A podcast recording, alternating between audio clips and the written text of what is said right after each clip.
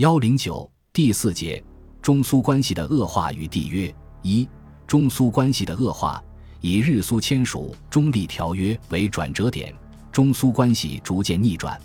一九四一年六月，苏德战争爆发，苏联的生存面临严峻考验，对华援助完全终止。其远东政策的重心从战争初期的帮助中国拖住日本、确保自身安全，转变为敷衍中国、稳住日本，避免两线作战。两国在欧洲大战爆发后已经淡化与松懈的双边关系迅速恶化。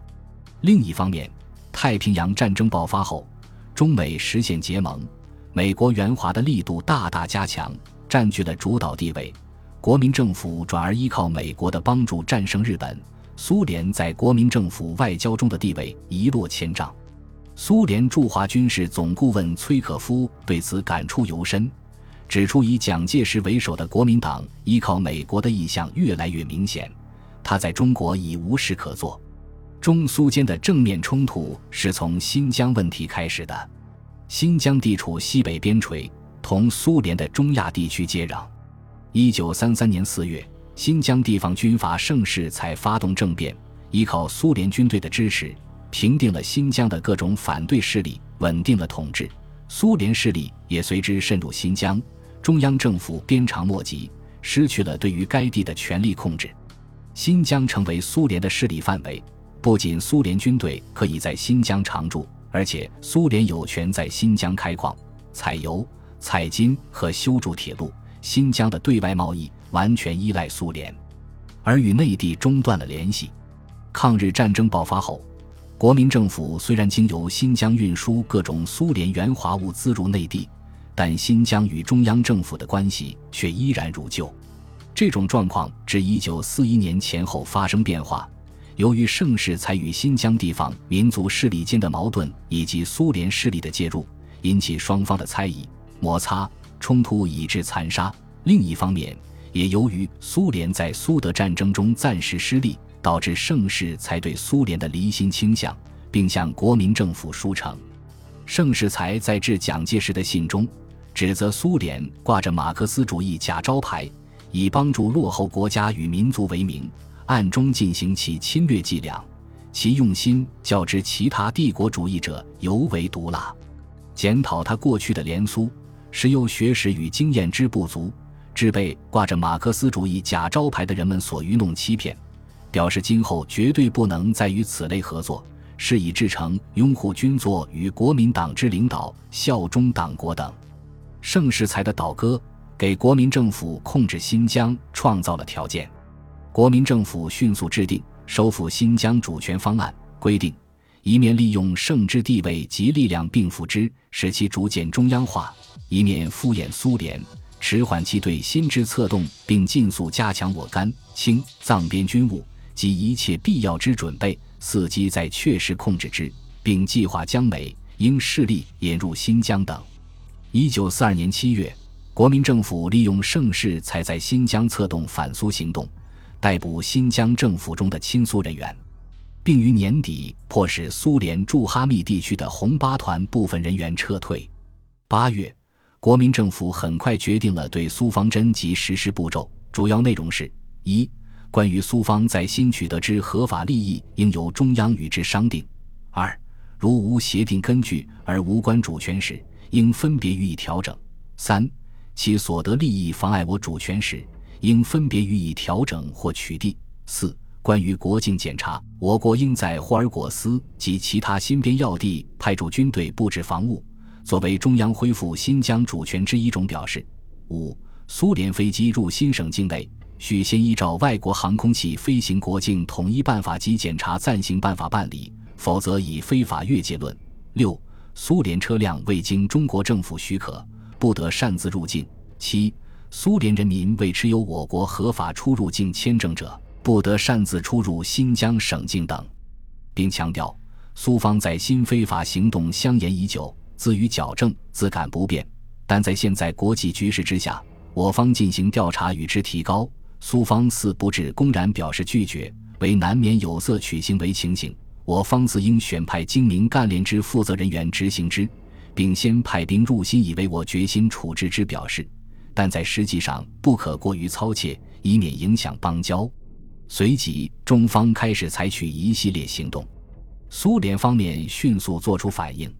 苏联驻华大使潘友新多次直接会见蒋介石，交涉新疆问题，同时在新疆采取报复行动。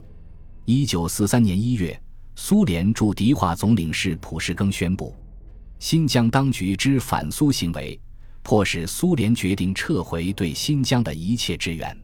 红八团撤退时，拆除了独山子油田机器和头屯河铁工厂机器，运回苏联。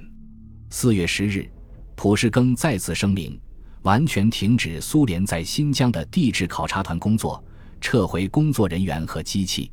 五月十七日，由苏联驻华大使与国民政府代表进行了将近十个月的中苏合办独山子油矿谈判，也因苏方拆除设备运苏而告终止。六月十六日，苏联驻华大使潘友新将苏方决定正式通知中国官方：一。撤销迪化飞机场，将新疆苏联工人、职员及技术人员以及苏联设备运回苏联。二、停止独山子油矿及炼油工作，召回各专家，并将自有设备运回苏联。三、缩减苏联驻新疆商业机关之活动。四、召回在新疆之其他苏联专家。一九四四年二月。国民政府资源委员会和苏联对外贸易人民委员部签署合同，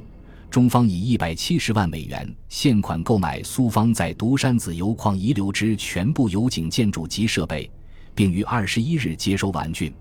自此，中苏在新疆的经济合作完全停顿。然而，中苏在新疆的交涉却并未结束。由于盛世才在新疆的残暴统治。激起新疆各族人民的仇恨和反抗，苏联的影响和卷入也鼓励了部分新疆少数民族领袖反对国民党统治的愿望。自1943年春起，新疆不断发生各族人民的起义。1944年8月，国民政府逼迫盛世才提出辞呈，任命吴忠信为新疆省主席，企图缓和新疆各族人民的不满情绪。但由于对苏关系恶化后，中苏边疆贸易锐减，物价飞涨，人民生活大幅下降，致使各族人民的反抗斗争有增无减，至一九四四年底形成三区革命的高潮。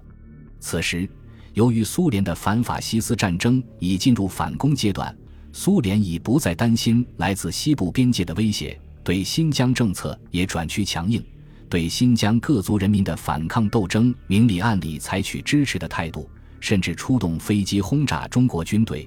这引起国民政府的更大一计和仇视。两国间交涉不断，中方质问苏联驻华大使，指责苏联飞机轰炸中国军队，要求苏方调查该项飞机来源，并防止类似事件发生。苏方则称该事件系由中国军队因追击哈萨克人民。遂侵入外蒙古之领土引起。声明：苏方根据一九三六年三月苏蒙互助条约，为保护外蒙古领土安全起见，将不得不与该共和国以一切必须之援助及支持等。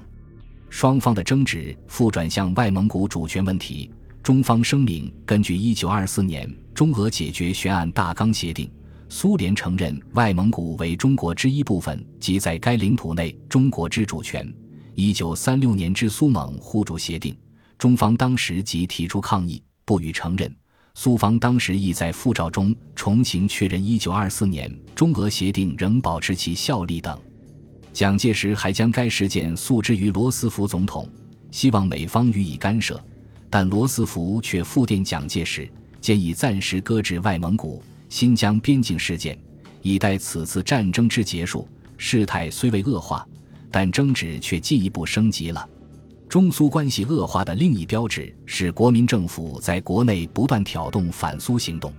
随着中国共产党领导的抗日武装力量和敌后抗日根据地的日益壮大，国共摩擦冲突的日益升级，蒋介石越来越将共产党问题与第三国际与苏联政府的支持相联系，由此而对苏联产生越来越强烈的恶感，并大量削减对苏贸易等。恶化两国关系，苏联政府也采取了相应的行动。一九四二年三月，召回了苏联驻华军事代表团，开始对国民政府采取公开批评的态度。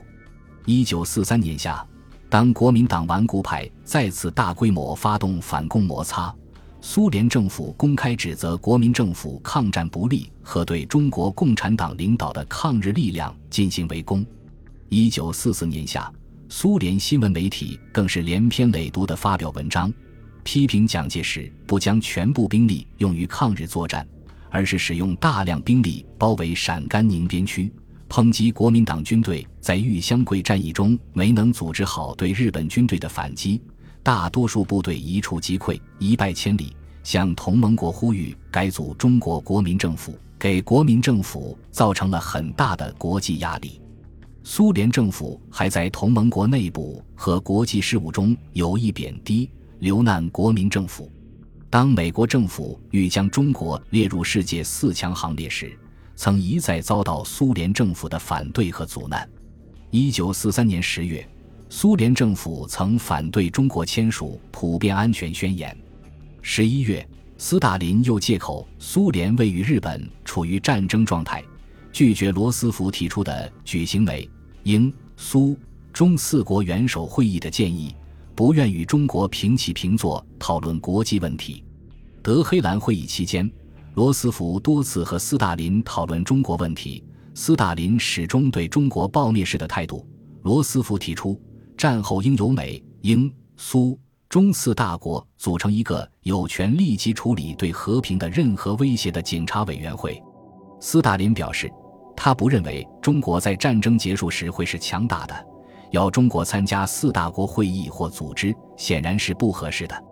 罗斯福解释说，他并不是不认识现在的中国很弱，而是想到更远的将来。毕竟中国是一个有四亿人民的国家，将他们当作朋友，总比当做一个潜在的麻烦来源要好一些。但是斯大林依然不置可否。一九四四年夏秋间，当筹备建立联合国的顿巴顿橡胶园会议召开时。苏联政府再次拒绝与中国代表坐在一起，会议不得不重演开罗德黑兰的一幕，分为两个阶段举行，使中国处于美、英、苏决定重大问题后被通知的被动境地，这使中国的对苏不满情绪一发增强。一九四四年下半年，中苏关系下降到了抗日战争开始以来的最低点。本集播放完毕。感谢您的收听，喜欢请订阅加关注，主页有更多精彩内容。